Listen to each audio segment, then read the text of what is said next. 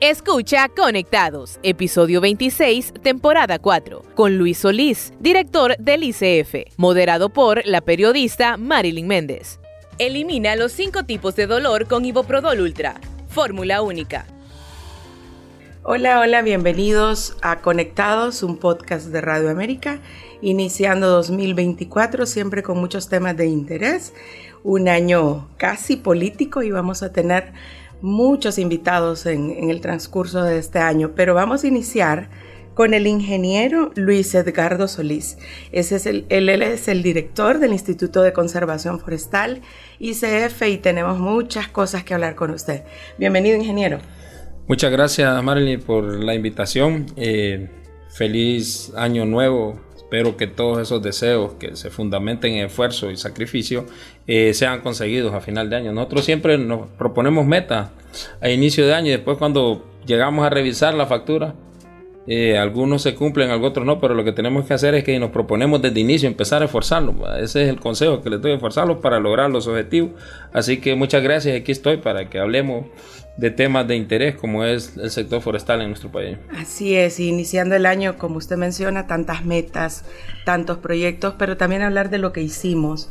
En el caso suyo como funcionario público, ¿cómo quedó esa institución? Eh, pues lógicamente nos ha tocado difícil eh, ir reconstruyendo una institución que en verdad garantice la gobernanza en el sector forestal, ya dos años de gobierno dos años de estar al frente de la gestión del, Instituto de Conservación Forestal, pues lógicamente ya no hay excusas, hay que dar resultados. Eh, después de un planteamiento, de un diagnóstico de la verdadera realidad, sin ocultar datos, sin ocultar actores, eh, tampoco sin justificar el tiempo que, llevábamos, pues nosotros empezamos a trabajar en las principales necesidades de la población hondureña. Lo primero que hicimos eh, como sombría fue definir qué nuestros, nuestros bosques, qué áreas son de conservación, qué áreas son de producción, qué vamos a potenciar para la conservación, ahí es donde entramos en las declaratorias de áreas protegidas, en las declaratorias de cuencas hidrográficas, zonas productoras de agua que tienen una finalidad de beneficio comunitario, beneficio colectivo. Al final, eh, las zonas productoras de agua es lo más importante que hay en este país porque es donde se conserva, se produce el agua que consumimos todos los habitantes de Honduras, incluso hasta tenemos cuencas transnacionales como la del río Lempa. Eh, y las áreas protegidas, donde se captura carbono, donde se produce oxígeno, también se produce agua y todos los bienes y servicios que necesitamos, pero también había otra parte, que había que tener eh, presencia institucional, entrar a aplicar la reglamentación la normativa, las mejores prácticas de manejo, la ley forestal verdaderamente, que era en la parte productiva, los famosos planes de manejo en bosque de pino, planes de manejo en bosque latifoliado, que teníamos que trabajar con el, corte ilegal, el transporte ilegal, eh, teníamos que trabajar con industria legal y y hemos, y hemos ido haciendo todo ese trabajo. Hoy nosotros, ya finalizado el año 2023, podemos decir que la, el mayor problema en nuestro bosque, Honduras es un país de vocación forestal. 56% de nuestro territorio tiene bosque, cobertura de bosque, más de la mitad del territorio. El mayor problema, todo, hasta un niño de primer grado se lo dice, es la deforestación. Altas tasas de deforestación que encontramos en el año 2021, cerca de 86 mil hectáreas se estaban perdiendo por año, con tendencia, por año, con tendencia a la alza. En el 2022 logramos una reducción de un 50, a, un 50, a 53 mil hectáreas. Este año, el año 2023, eh, hubo una reducción de 51 mil hectáreas. Solo entre el 2022 y 2023 se lograron reducir eh, 2 hectáreas, de, de 2 mil hectáreas de bosque que no se perdieron, pero bajamos esa tendencia y, la mantuvimos. Y eso es gracias a la inversión. Miren, nosotros tenemos que reconocer eh, para no culpar a nadie. O sea, todos partimos de la realidad. Toda acción en el sector forestal necesita recursos. Y nuestra presidenta, a través del programa Padre Andrés Tamayo, nos dio recursos para que tuviéramos presencia en los bosques, para que hiciéramos todas las actividades para reducir eh, deforestación, para perseguir el delito ambiental, eh, para el combate y prevención de incendios forestales, para la prevención y combate de plagas, para declaratoria de áreas protegidas, para rehabilitación y los operativos contra la vida silvestre, también contra la fauna y también para, para la declaratoria de Eh, también trabajamos en el sistema social forestal y en todos tenemos injerencia. Todos estamos haciendo acciones que tienen esos resultados positivos para el país. Podemos eh, hablar un programa por componente del gran trabajo, el despliegue que se ha hecho. Iniciamos por el fortalecimiento institucional, las capacidades técnicas, logísticas, eh, además de incrementar el personal institucional cerca de un 500%. Nosotros, la institución tiene empleados 526 empleados, pero con el programa Padre Andrés Tamayo se lograron contratar extra 1.700 eh, empleados más. Bueno, y es que eh, también estamos hablando con un ingeniero forestal y usted maneja el tema, ¿verdad? Y nos gusta el manejo de cifras y esto es muy educativo para nosotros también.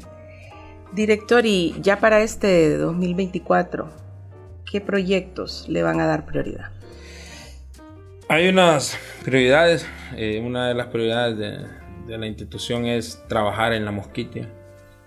Eh, en la mosquitia se encuentra el bosque de la mosquitia es de los cinco grandes bosques de Mesoamérica, el segundo más importante, el más importante de Honduras, el 30% de nuestra cobertura forestal se encuentra en la mosquitia. Esa es una prioridad, eh, así como es de grande, de inmenso también, de importante también hay amenazas hay fuertes amenazas y siempre es la deforestación. Eh, hace poco, el año anterior lo decía la revista Inside Crime, eh, que la mayor causa de deforestación en la mosquitia es provocada por el cambio de uso de suelo para ganadería extensiva motivado por la narcoactividad.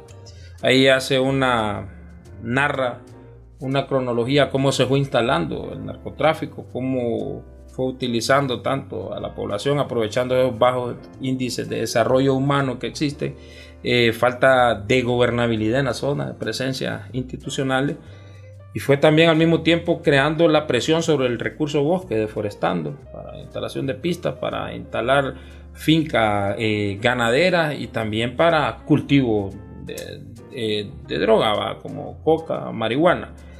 Pero también, ese es el más importante, pero tenemos el manejo de todo nuestro recurso forestal a nivel nacional, seguir declarando áreas protegidas. Este año, 2024, eh, tenemos en lista declarar tres áreas protegidas. Eh, una es aquí en Tegucigalpa, la importancia, que es la eh, refugio para la vida silvestre, sería la categoría de manejo, de Triquilapa, esta montaña que está en la aldea de Suyapa y sirve de interconexión entre el Parque Nacional La Tigra y también la Reserva Biológica de, de Uyuca. Eh, imagínense ustedes, prácticamente 1.600.000 habitantes beneficiados directos. Esa área tiene 34 zonas productoras de agua. Produce oxígeno para la capital y ya declararlo un área protegida entra en un régimen de, de conservación donde hay muchas restricciones que cometen a la zona eh, vulnerable a deforestación, a incendios forestales, hasta que plaga prácticamente en ese régimen ya se puede accesar a recursos para su conservación. Además de la declaratoria para el mes de junio de otra área protegida entre los municipios de Jutiapa, Atlántida y el municipio de Lanchito Lloro, que sería una también refugio para la vida silvestre eh, de, de, de, La Danta. Está entre hay una zona productora de agua, cerca de 74 zonas nacimientos de agua. Eh, son hábitats en abundancia del danto, del tapir, es parte del corredor del jaguar. Se encuentran especies de flora amenazadas como el redondo, la magnolia, igual en abundancia el teocinte, que es una, una, planta que tiene más de 2000 años, 2000 años de, estar, de existencia en la tierra. Entonces, eh, y, una, y un área también protegida en, la mosquita. Esas son las tres. Esas son áreas protegidas, pero declaratorias de microcuenca. Eh, el país tiene un potencial, zonas productoras de agua como microcuenca, donde las comunidades obtienen el recurso, se benefician para agua para consumo humano, para riego, para actividades diarias. tiene un potencial de, de cerca de 7000 tomas de agua que se pueden declarar microcuenca.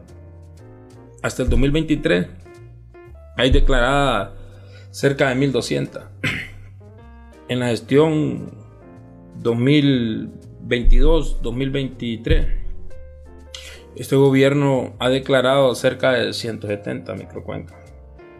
el, dato récord fue el año anterior, el 2023, con el programa Padre Andrés Tamayo, lo que estoy hablando de la inversión, de tener recursos, declaramos cerca de 100, 106 microcuencas, donde los beneficiados directos son 1.200.000 habitantes donde indirectos son 800 mil habitantes, estamos hablando de 2 millones de habitantes, donde esas áreas entran al régimen de conservación, de protección, donde no se permite la agricultura, donde no se permite la ganadería, la caficultura ni la deforestación. Es más, esas áreas entran a procesos de restauración si tienen áreas deforestadas. Nosotros tenemos que conservar el agua como prioridad del bosque, el indicador del buen trabajo en el bosque tiene que ser eh, la producción de agua en calidad y en cantidad. Y esas áreas han estado amenazadas. Nosotros hemos descuidado la producción de agua y por eso cuando sufrimos efectos del cambio climático, eh, nos quejamos de la sequía, de que no hay disponibilidad de agua, de que no llega agua a una llave, de que se secó la represa, pero no estamos viendo el agua se produce con la cobertura forestal, con el bosque, y es el trabajo que nosotros estamos haciendo, conservar el agua, porque hay un dato de, la Comisión de Ambiente de las Naciones Unidas que dentro de 20 años eh, se va a perder en el planeta cerca del 20% de la disponibilidad de agua dulce. nosotros consumimos agua dulce, tendríamos que optar a otros eh, procesos como sería potabilizar el agua de los mares, la, salinización de esa agua, que eso es altamente carísimo. Mejor invertirle en la conservación del recurso. Usted compra un bote con agua en el comercio, tiene un precio de 25 el litro, 30 lempiras. Y eso se invierte a la protección de las microcuencas, no es necesario pagar esa gran cantidad. Así también eh, tenemos una fuerte campaña, estamos trabajando ahí en prevención de contra incendios forestales. Este año la perspectiva climática es igual al año anterior, un año seco con poca precipitación. Eh, nos estamos preparando para evitar esos grandes incendios. El año anterior el éxito de la campaña fue que tuvimos recursos para contratar cerca de, de 500 brigadas para combate a incendios, cuando antes en el país solo existían 200. El año pasado contamos con cerca de 800 brigadas combatiendo, distribuidas estratégicamente en las áreas boscosas donde, donde existe un mapa de vulnerabilidad, de susceptibilidad de incendios, ahí en las áreas donde más se afectan, ahí estaban ubicadas las brigadas. Y hubo un logro donde se logró reducir el tiempo de atención a un incendio forestal. Antes un incendio forestal se reportaba, si era atendido, era tener un tiempo promedio de 8 horas. Se logró atender en 43 minutos de los incendios reportados se atendía el 32%. O sea, cada 100 incendios que reportaban, solo 32 incendios eh, se atendían. Llegamos a atender 84 incendios. Y se logró una reducción, lógicamente, estamos atendiendo en menos tiempo, estamos atendiendo mayor número de incendios. Hubo una reducción del área afectada por incendios, o sea, bajó de 143 hectáreas promedio por incendio a 82 hectáreas. Entonces, son logros importantes, gracias a la inversión, repito, y otro dato importante que vamos a continuar este año, nos hemos fortalecido, hemos puesto también ya la parte científica, tenemos un laboratorio para el monitoreo de plagas y enfermedades en el bosque de pino. Recordemos el daño que lo ocasionó la plaga del gorgojo descortezador en el año 2015, donde perdimos cerca de 500 mil hectáreas de bosque. Aparte de que se declaró una emergencia solo para tirar al suelo lo que se afectaba al gorgojo, ya no era para evitar la expansión de la plaga de 630 millones nosotros el año anterior con, con 8 millones de lempiras eh, logramos eh, tener un sistema de monitoreo, sistema de alerta temprana y un sistema de respuesta inmediata eh, vinculado directamente con la participación comunitaria que viven en las áreas de bosque, las áreas más susceptibles, donde solo perdimos 213 hectáreas de bosque en comparación a las 500 mil hectáreas de bosque que se perdieron. O sea, un dato, la importancia que tenemos que ver de tener recursos tener el personal y tener, como, como, digo yo, tener gente en los bosques. Nosotros nos estudiamos, nos preparamos para vivir en el bosque, conocer el bosque, interpretar el bosque, para nunca poner en riesgo el bosque. Así es. Ingeniero, y volviendo al tema de la mosquitia y esta serie de investigación que hizo este, es una ONG internacional, ¿verdad? Inside Crime. Ellos se enfocaban bastante en el narcotráfico y lo leía usted en redes sociales decir, esto viene desde hace años. Es algo que ocurre desde hace muchísimo tiempo, pero nos gustaría saber qué están haciendo ustedes en la mosquite. Nosotros nos corresponde la parte forestal. eh, por la delicadeza del asunto, recuerde que ahí hay áreas donde existe control territorial del, crimen organizado. Incluso la famosa narcocarretera, usted no la puede transitar de una manera fluida, no puede ir como voy de Tegucigalpa a San Pedro Azul y lo único que es pagar los peajes. Pero no, hay, hay portones, hay que pedir permiso. ¿Dónde está ubicada esa? ¿De dónde a dónde? Es la que de Culmí eh, eh, comunica a, a Hay que, entonces, eso no sucedió en la campaña de combate a incendio forestal. Había lugares donde había incendio, entraban a combatir la brigada y hubo una brigada que fueron sacadas a balazo. Porque hay, una de las herencias, heredamos la repartición, el control territorial de nuestros bosques con áreas nacionales. Son áreas protegidas, parte de nuestro patrimonio nacional forestal, pero hay posesión del crimen organizado. Al llegar una, son áreas también de difícil acceso, eh, difícil visibilidad hasta por eh, sobrevuelos, parte aérea, detectar un cultivo de droga es complicado. Pero se han hecho acciones, miren, la primera acción que se ha hecho es alta tasa de deforestación en la mosquitis de bosque se iba deforestando a un ritmo, a una velocidad que para el 2050 prácticamente ya no íbamos a tener bosque. Se iba a convertir como en la segunda Patuca. El Parque Nacional Patuca sí se perdió. ¿Se perdió? Sí, prácticamente ahí lo que existe son reductos de, fuentes de agua, eh, porque el ganadero conserva el agua, la necesita para la producción de leche. El, reducto de, fuentes de agua, cierto mosaico de bosque, pero un bosque totalmente degradado donde se estima que la cobertura que tenía en el 2009, eh, hacemos el multitemporal ahorita, el 2023, 2024, prácticamente solo está el 30% de la cobertura. Así se perdió y esa es la misma dinámica que se llevaba para el Parque Nacional, ve para la Reserva de Biosfera del Río Plátano, para esos bosques de la Mosquite. Porque ahí está la Reserva Tahuaca también. Está otra área que está fuera de, del Río Plátano, como es Guarunta, Errurú, Cayo Misquito. Cuando nosotros hablamos del bosque de la Mosquite es todo, todo el complejo y ese ritmo que iba estaba proyectado con, simulaciones multitemporales, lo más 20 años más. Y nos quedábamos sin bosque. Un bosque tan importante que es patrimonio de la humanidad, imagínense. Que está en riesgo desde el 2011. Hay que cumplir muchas medidas, eh, muchas acciones para sacarla de zona de riesgo de perder la categoría de patrimonio de la humanidad. Desde el 2011 está, está en riesgo de perder esa categoría. Hemos hecho acciones que han sido reconocidas internacionalmente, que son evidentes, las pueden ver a través de mapas satelitales, a través de, interpretaciones de, datos. Pero está esa amenaza siempre el narcotráfico. Eh, los cuerpos de seguridad del Estado, la Policía Nacional, eh, Inteligencia, la Fuerza Armada hacen su trabajo, nosotros hacemos nuestro trabajo. Una es detectar las alertas de deforestación, activamos la Fuerza de Tarea Internacional que trabajamos con el Batallón de Protección Ambiental, el primer Batallón de Protección Ambiental que se fundó, vamos a decir, en el mes de, de mayo del 2022.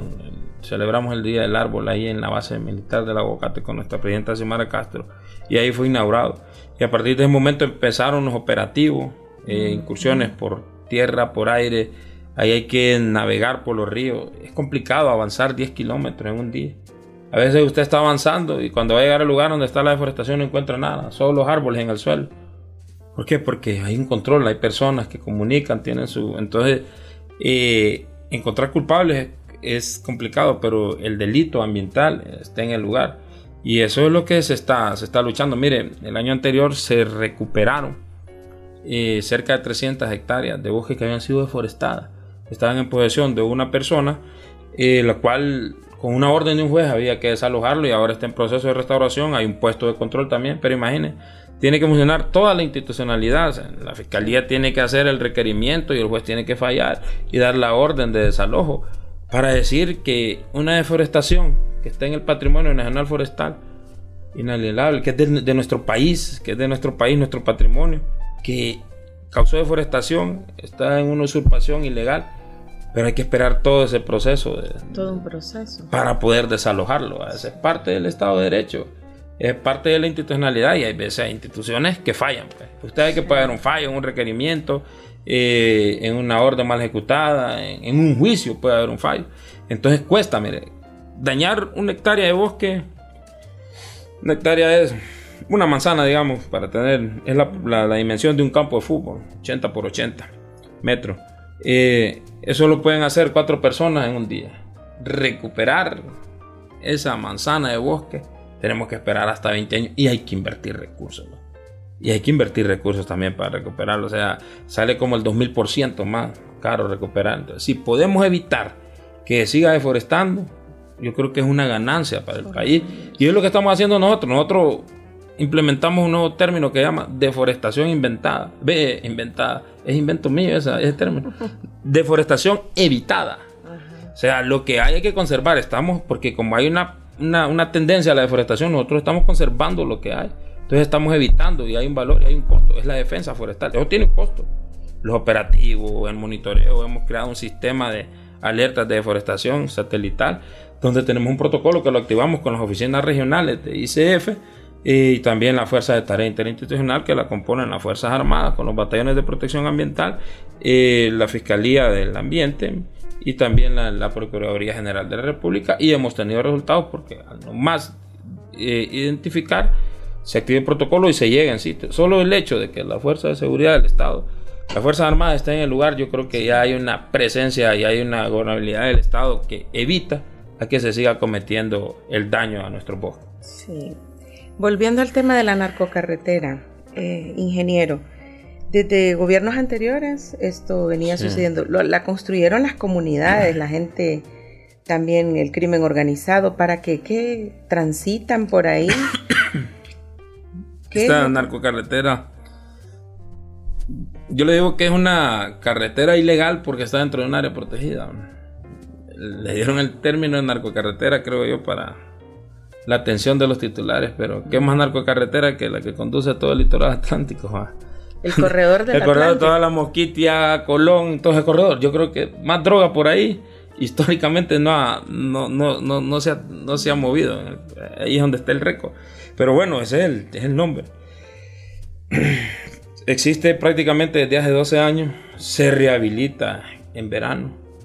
Eh, ese tiempo de 12 años ha permitido que personas emigren la zona, han puesto su finca ganadera, eh, hay una infraestructura, hay, ya hay una dinámica económica entre los municipios de Frausirpe, toda esa área, con los municipios de Olancho. Eh, sí, esa carretera se hizo con el objetivo de colonizar las áreas de bosque. Eh, se perdió el bosque, se deforestó, se establecieron esas fincas.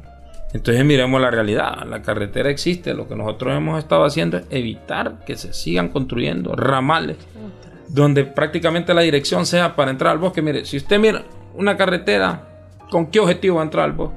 Si son bosques primarios, son bosques, eh, como dijimos nosotros, algunas partes son bosques vírgenes, es para deforestar. Y eso es lo que hace el Batallón de Protección Ambiental con esos operativos constantes, movimiento en vehículo y todo, eh, es evitar que se siga construyendo. A lo más, cuando se mira directamente que hay una intención de construcción. Elimina los cinco tipos de dolor con Iboprodol Ultra. Fórmula única. Y se procede a neutralizar. Ahora, esa carretera, eh, desde como el 2017, ya dije esto. Desde 2017 eh, se inició un proceso para destruirla. Está en instancia de la Corte Suprema de Justicia. Si ellos ordenan la destrucción, pues vivimos en un Estado de Derecho. Pues tiene que proceder a quien le corresponde hacer la destrucción. Lógicamente hay una realidad, hay una necesidad eh, que se fueron estableciendo poblaciones. Usted sabe cómo es la dinámica de, expansión demográfica. Comunicación. De comunicación, eh, de comunicación. Entonces había que valorar habría que valorar la comunicación, eh, la importancia para sacar productos. Hay una realidad económica planteada. Eh, nosotros hemos propuesto ir recuperando esas fincas eh, ganaderas, ir convirtiéndolas otra vez a sistemas agroforestales. en 100 hectáreas produce, digamos, yo estos datos no los manejo, no, no manejo la ganadería, 100 litros de leche. Pero usted mira la calidad del pasto de ganadería extensiva, la pureza es 20%. O sea, usted le está diciendo que es 20%, en 20 hectáreas usted puede producir los mismos 100 litros de leche. Entonces, incrementar la producción, reducir el área y esa área volverla a convertir a bosque, yo creo que es la solución más inteligente que tiene que haber. Y eso pasa por acuerdo, y pasa por inversiones, y pasa por voluntad también de las comunidades, porque aquí toda la voluntad se la damos al gobierno. Como gobierno podemos tener toda la voluntad política, pero si las asociaciones, los grupos humanos, la población en general, todos nosotros los hondureños debemos de exigir, no los involucramos y no los comprometemos. Si el daño a los bosques, quien lo hace es el humano. Ninguna especie en la tierra animal produce daños a los bosques, el humano es. El humano entonces ahí es donde nosotros tenemos que trabajar mucho con la conciencia. Y a mí me gusta cómo ha venido eh, llamando el interés la parte ambiental. Creo que ya somos conscientes de el, daño, eh, los efectos que nos provoca nuestro bienestar de vida, los efectos del cambio climático. Altas temperaturas, ausencia de precipitación, sequía, cuando ya no llega agua, a la llave el alto costo del agua, eh, aquellas inundaciones, deslizamientos, porque tenemos que periodo de sequía prolongado y cuando viene la lluvia, alta intensidad eh, y poca duración. son cortos, los inviernos ahora son cortos, pero hay una cantidad de agua exagerada que los suelos no tienen ni los bosques tienen la, la capacidad de retención, que nos provoca inundaciones y es donde viene la parte social, la parte humanitaria. Y estamos entendiendo toda la dinámica de la conservación y hoy estamos viendo los ojos hacia, la conservación y es lo que ha hecho el gobierno. Aparte de los recursos que da el gobierno hay que hacer gestiones porque el problema forestal es grande en este país. El problema forestal es grande, las amenazas sobre el problema forestal hay que estar luchando día a día. Mire, aquí se reciben denuncias a diario, cinco denuncias de deforestación. Como dice la gente, de descombro pero también tiene que funcionar una institucionalidad, la policía, también tiene que, tiene que funcionar las Fuerzas Armadas, la Fiscalía del Ambiente, la Procuraduría, ICF, pero también tiene que funcionar la conciencia y la denuncia pública. Si no existe, es complicado en determinado lugar identificar ese sí. problema. Bueno, yo insisto con esa carretera, ingeniero. En este caso yo recuerdo las comunidades que decían que los gobiernos los tenían abandonados y que por eso necesitaban las vías de acceso una posible habilitación, pero ya pública, le correspondería a infraestructura y transporte, ¿verdad? Sí. Ustedes solo tendrían que hacer el estudio.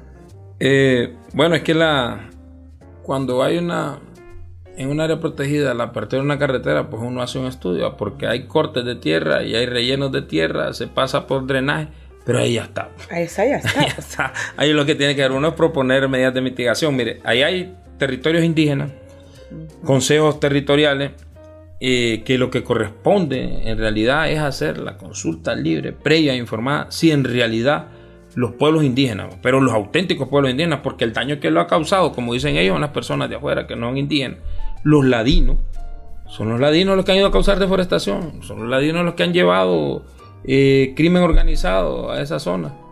Y yo le puedo asegurar que son los ladinos también los que motivaron eh, la construcción de esa carretera, aunque se puede utilizar, usted sabe cómo funciona la legitimidad de organizaciones en los pueblos indígenas, una tiene, le, hacen la contra, siempre va a existir ese equilibrio, puede, puede, pueden estar a favor, pero debe ser una consulta abierta, si, si en verdad quieren o no quieren la carretera. Pasa, la solución es política, es un problema ambiental, el problema ambiental ya se causó, ya, está. el daño ambiental ya está, no se pudo evitar, ya está lo que tenemos. Nosotros estamos haciendo es evitar que se ramifique en carretera, evitar que se haga más grave, más crítico el daño ambiental. Ahora hay una realidad social y económica, pero ellos tienen autodeterminación sobre su territorio, no por encima de la constitución, no por encima de las leyes eh, primarias y secundarias del gobierno, pero sí en la definición cómo quieren vivir sus medios de vida. Y si para ellos la, la, la carretera ya es parte de sus medios de vida, pues hay que apoyarlo. Sí, pensando en las vías de acceso también. ¿Verdad? Que, que, la mosquitia no ha tenido eso, ¿verdad? Desde siempre. Bueno, ingeniero, unos temas ya casi para finalizar. Hablemos de esta cumbre de cambio climático que asistieron el año pasado. Y pues usted nos puede contar cuáles fueron los logros de esta visita porque se criticó mucho por la comitiva que llevó la presidenta Castro. Pero ya tiempo después, ¿qué lograron en esta cumbre? Eh, yo antes de la cumbre, yo dije, se va a criticar porque es Dubái. Si hubiera sido en Guatemala, no hay crítica. Como tenemos todo a Dubái, la ciudad más moderna del mundo. Costosa. costosa también. Si yo estoy ahí, me tocaba caminar, pues. me tocaba andar en metro. Y, ¿No pagaba el Uber? No, es que es muy caro. Pero a veces me tocaba pagar por el tiempo y todo. Imagínate un Uber por moverlo como de aquí al aeropuerto. 40 dólares. 80 dólares no dan, entonces mejor el metro. ¿ah? El metro solo por necesidad se paga. Una ciudad moderna, cosmopolita. Lujo exagerado. Usted puede andar donde quiera. El problema es comprar o gastarla. Entonces, puede andar viendo. Sí, puede andar viendo. nadie, nadie, le cobra por ver. Da miedo entrar a un mall de eso. Pues. Nadie le va a cobrar por ver. Eso no se lo quita a nadie. Entonces, pero sí, miren. Nuestra presidenta tenía que ir. Nuestra presidenta tenía que asistir, asistir a la cumbre de Dubái por una cosa muy importante. Ella tiene, representa la coalición de bosques tropicales del mundo, un, bloque de 52 países.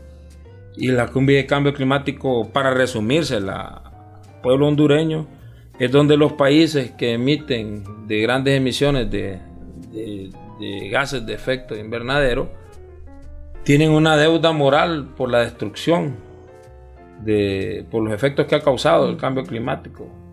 Eh, tienen esa deuda moral, se pusieron de acuerdo en París en el 2015 que iban a erogar esos países mil millones de dólares para trabajar en los países como nosotros en acciones de, de, mitigación, en acciones de, de, incrementar nuestras áreas de bosque, efectos de adaptación, o sea, adaptación es... Y, no está, el, cambio climático nos está produciendo a nosotros inundaciones en el Valle de Sula, pues adaptación es construir bordos, construir puentes más resistentes a un evento de inundación. Eso es, pero si va, eh, si va, si va un presidente solo, un criterio solo de Honduras.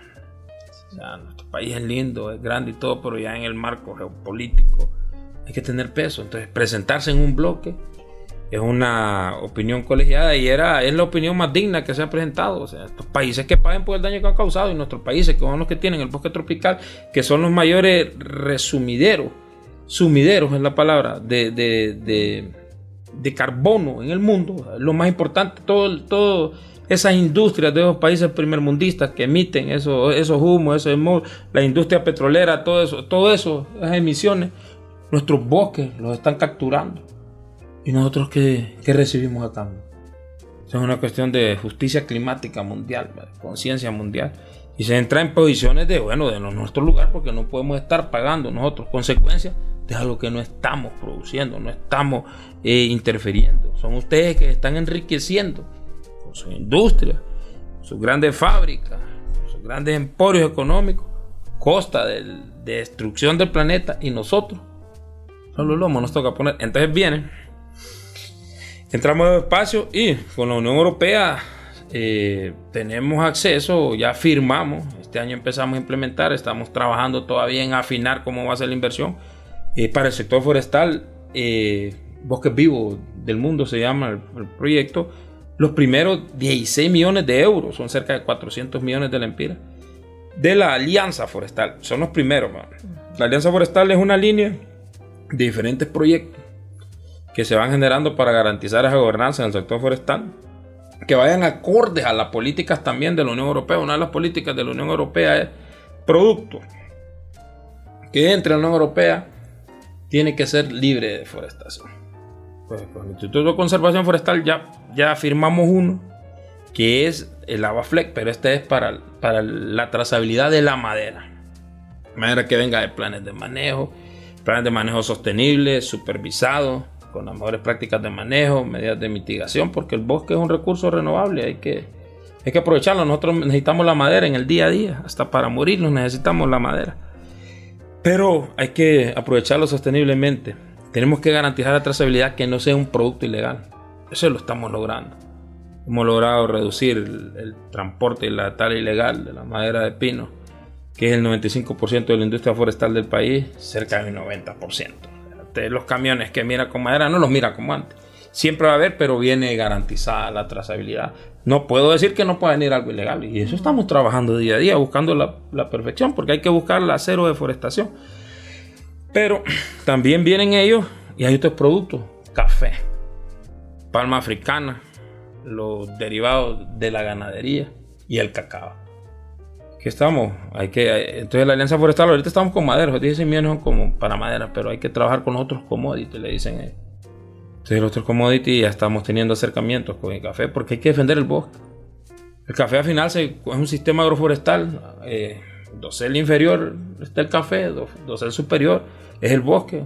Hay sistemas agroforestales que deforestan y meten café eh, bajo sol. Aquí no, aquí es bajo sombra. Entonces tenemos que regular. ¿Y cuál es la regulación? El recurso hídrico. Agricultura orgánica, que respete el régimen hídrico. Todo eso, entonces hay una buena disposición. Hay que trabajar con los palmeros porque si no la frontera avanza. Así como los camaroneros, la frontera avanza y ellos dicen estamos cumpliendo, pero adelante hay puntas de lanza que hay deforestando. Entonces, uno de los logros es ese, el otro de los logros es que tenemos la cuantificación de captura de carbono en el país. Primera vez que se presenta, la presentamos en el 2022, esta vez ya entra en los mercados de transacción de bonos de carbono, que tenemos acceso a 32 millones de, dólares para invertirlo. Mire, el sector forestal son bonos de carbono forestal. El sector forestal necesita inversión. Nosotros necesitamos eh, recuperar áreas deforestadas que es la famosa restauración que vamos con el programa Padre Andrés Tamayo, necesitamos defender nuestros bosques. Entra la fuerza de tarea, entran operativos, hay que hacer monitoreos satelitales, necesitamos declarar microcuencas, necesitamos capacitar y también involucrar a las comunidades para que también los bosques sean un medio de vida de ellos. Cuando los bosques son medios de vida de las comunidades, ellos, las comunidades se involucran, se apropian tanto de, de los bosques que los protegen. Es un medio de vida. Es como el que tiene su gallinita que le pone huevos en la casa a alguien, la va a cuidar, la va a cuidar. No es la gallinita de huevos de oro, pero si la quiere quitar el hambre, la va a cuidar. Entonces eso sucede para tener esas brigadas que combatan incendios forestales, porque cuando hay incendios forestales se emite todo lo que se quema, se emite carbono. Entonces evitarlo. Entonces se consiguen también esos fondos. Nosotros como ICF también logramos firmar con la Unión Europea 2 millones de dólares para un programa agroforestal donde vamos a, restaurar áreas vulnerables a deslizamiento en la cuenca media perdón, del río Ulúa en, el departamento de Santa Bárbara. Entonces, al llegar a ese nivel de, negociación, al llegar a ese nivel que nos apoya nuestra presidenta, pues nosotros también conseguimos para el país, nos van abriendo, hay más apertura, hay más interés, una disertación de nuestra presidenta sobre la importancia de los bosques, de la mosquitia en, para el mundo abrió las puertas para que eh, organizaciones, organismos cooperantes, muchos con inicios de filantropía, así como Fundación Rigual, que la preside Leonardo DiCaprio, se interesaran y han dicho presente, nosotros lo acompañamos. Y está muy pendiente de, Lógicamente, del tema forestal en Honduras. Él está muy pendiente el año 2022, eh, donde termina la, la narcocarretera, CrowdSirp, eh, él apoyó al Instituto de Conservación Forestal para inaugurar un puesto de control contra el delito ambiental que ha sido muy funcional y de, resultado evidente e importante. Y ahora estamos con este proyecto ambicioso del rescate de la mosquita de manera integral. Queremos buscar la cero deforestación, queremos eh, restaurar eh, 100.000 hectáreas de bosque que han sido deforestadas eh, por la narcoganadería y también trabajar con los medios de vida. La población que existe en la mosquita tiene problemas pueden ser ancestrales, históricos, y ahí están los medios de vida, están los recursos forestales que manejados sosteniblemente pueden mejorar esa calidad de vida. Entonces, ese es el trabajo y esa es la importancia de, un presidente. Nosotros entendemos la crítica, vivimos en Honduras. Sí, la, la crítica fue no porque ella haya ido, usted, el ministro de Medio Ambiente, sino por la gran comitiva. sí, sí, me imagino. Eh, yo vi lo que pude ver, como ahí no es que anda todo el mundo junto. Ahí son diferentes comisiones, negociaciones aquí, negociaciones allá, eh, participación en esto. Sí había un grupo de periodistas, creo que es importante que esté la, la prensa. La prensa, mire, la prensa juega un papel tan importante en la dinámica social de nuestro país, genera opinión. Pero yo digo, quien esté al frente de un micrófono tiene un arma muy poderosa tiene que tener cuidado en lo que dice. Tiene que ser responsable, una persona responsable. Y yo lo positivo que, que vi al momento de llevar la prensa también es el nivel de apropiamiento, el nivel de... Ahora muchos veedores tenemos, ahora ya la temática ambiental es una nueva temática eh, en, en, este país. Antes era una temática que la miramos cuando había incendio, cuando había deforestación, cuando había plaga. Ahora yo la siento más apropiado a los medios, incluso eh, se preparan, más preparados los periodistas. Y es por esa conciencia que va haciendo, es parte de, esa conciencia.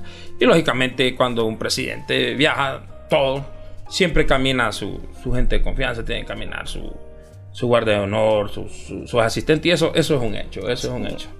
Bueno, me mencionó más de cinco logros que tuvieron al haber participado en esta cumbre. Es anual, ¿verdad? Son anuales. ¿Dónde es este año? Todavía no se ha definido. Ya la definieron, pero mm, no recuerdo. Pero es por esos lugares también, Oriente. Por esos lugares donde se reúnen los millonarios. no, por esos lugares es complicado. Nosotros nos tocó ir en el 2022 a, a Egipto. Los viajes son complicados, la adaptación es complicada, la comida, bueno, yo, yo soy de, del área rural del país. ¿De qué lugares? Yo soy de Lanchito. Ajá. Eh, y me he criado trabajando. Eh, trabajé en el sur de la Empira, trabajé en Francisco Morazán, estoy aquí viviendo en Tegucigalpa, después vamos a radicar a, a Olancho. Eh, pero uno otro tipo de vida, y mire, solo venir de Olancho acá a, a, a los 15 días uno ya no, ya, no quiere ni comer. Ah, ahora imagínate comer allá. Entonces es bien complicado y el trabajo, el estrés, el ritmo, no crea, y son, son documentos, hay que entrar a negociaciones, hay que estar claro, es un trabajo fuerte conseguir una reunión, hacer la gestión. y nos toca a nosotros. Tener Exacto, intérprete. Y a nosotros nos toca puro físico. Así como vimos nosotros, a puro físico. Y hemos logrado, el año anterior fuimos a, a ganar experiencia esto siempre lo he dicho, me gusta ser muy honesto. Fuimos como quien dice, a conocer cómo era. Porque cuál era la historia de las famosas COP. Hacían fiesta con las COP. Vamos a la COP, vamos a la COP, se llevaban sus comitivas, se llevaban sus familias, se iban. En la anterior, que fue en Glasgow, en 2021, andaban como 120 personas en la delegación. Pregunte qué consiguieron para el país. Pregunte si entraron en alguna negociación seria.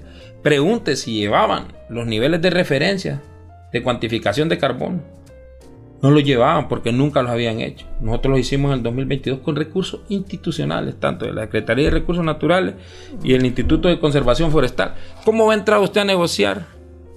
¿Cómo va a negociar usted una vaca si no sabe cuánto pesa? ¿Cómo va a vender una casa si ni la conoce? Entonces ellos iban a negociar bonos de carbón y no sabían cuánto, cuánto capturaban nuestros bosques. Entonces no iban a vender nada. Pues fuimos, conocimos, tuvimos acercamiento Tuvimos unos resultados, pero como dice, hay que agarrar conmigo cuando nos interese. Y esto fue lo que fuimos a hacer esta vez. Ya, más ya, este año... ya conocemos. Este año yo me sentí totalmente cómodo, me desenvolví muy bien. Ya llevábamos agenda, llevamos unos planes de inversión, conocemos nuestro sector y prácticamente es un éxito. Es un éxito el trabajo, los resultados. Al final todo tiene una valoración y impacto económico. Sí. Lástima que, que por esa comitiva de políticos, sin incluirlo a usted, no se dio a conocer todo el trabajo que ustedes presentaron allá, ¿verdad? Que ha costado un poco porque la gente se indignó bastante por el número de personas que andaban. Siempre cuando se quiere atacar, usted puede ver 99 cosas buenas y usted va a atacar por, por algo. Y se genera opinión y ahí la, la dinámica, cómo se sigue, como dije, por dónde corre el agua.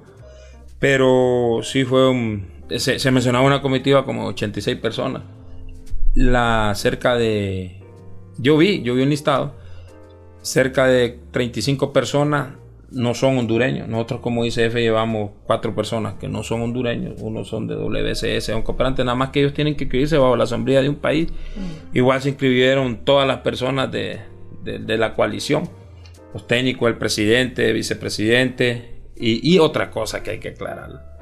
Los recursos con que se viaja son recursos de los cooperantes. El cooperante, el cooperante le pone a uno los recursos, no con recursos el Estado, incluso tenían derecho los que vean de la comisión de ICF, al final solo éramos seis. Mm. Tenían derecho a un 20%, pero le digo, ¿por qué si el cooperante lo está dando? Hay que cancelar ese 20%, que salían como 30 mil empiras por, por cabeza. Entonces, al final, eh, lo que tenemos que ver es lo positivo, pero usted sabe, estamos en un país polarizado. se acepta, pero ahí están los resultados. Y los resultados no se pueden esconder. Lo que hay que hacer es también aceptarlo. Ahí como se acepta el gol en el último minuto del Olimpia, hay que aceptarlo.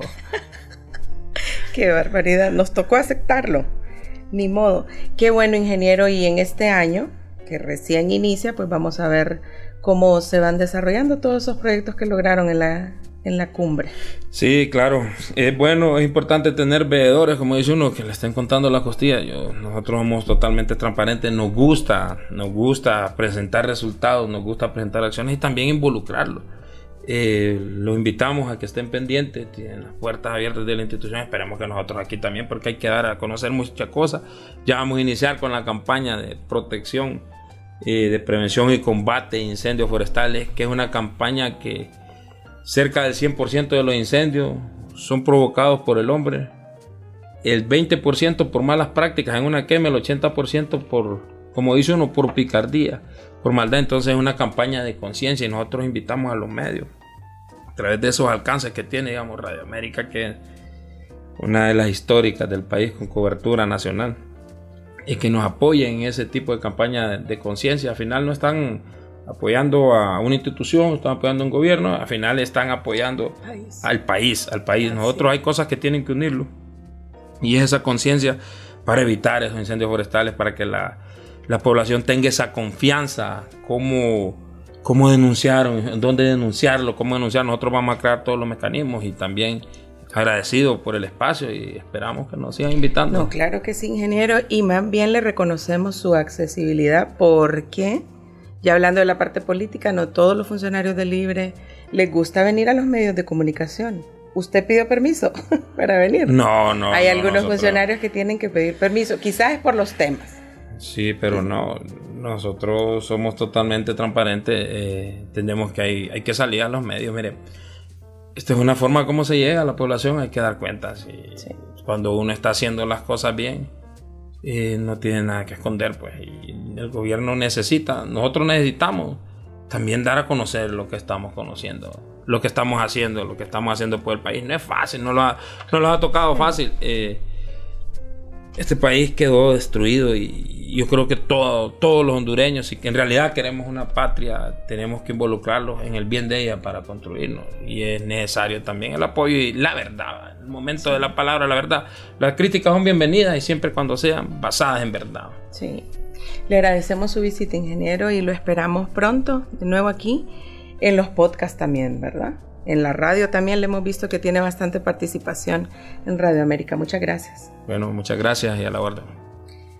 Bueno, y hemos pues platicado amenamente con el ingeniero Luis Edgardo Solís, él es el director del Instituto de Conservación Forestal del Gobierno de la República, muy ampliamente del tema forestal, así que vamos a estar platicando con él en el transcurso del año también para ver cómo se desarrollan los planes logrado, ¿verdad? Y los proyectos también. Les recordamos que estamos disponibles en todas nuestras plataformas de podcast, en Spotify, en Deezer, en Apple Podcast Connect, también en Google Podcast, en YouTube Podcast y en nuestra página web www.radioamerica.hn. Mi nombre es Marilyn Méndez, hasta pronto. Elimina los cinco tipos de dolor con Iboprodol Ultra, fórmula única. Encuéntranos como Podcast Radio América HN en Spotify, Deezer, Apple Podcast, Google Podcast. Podcast Radio América HN.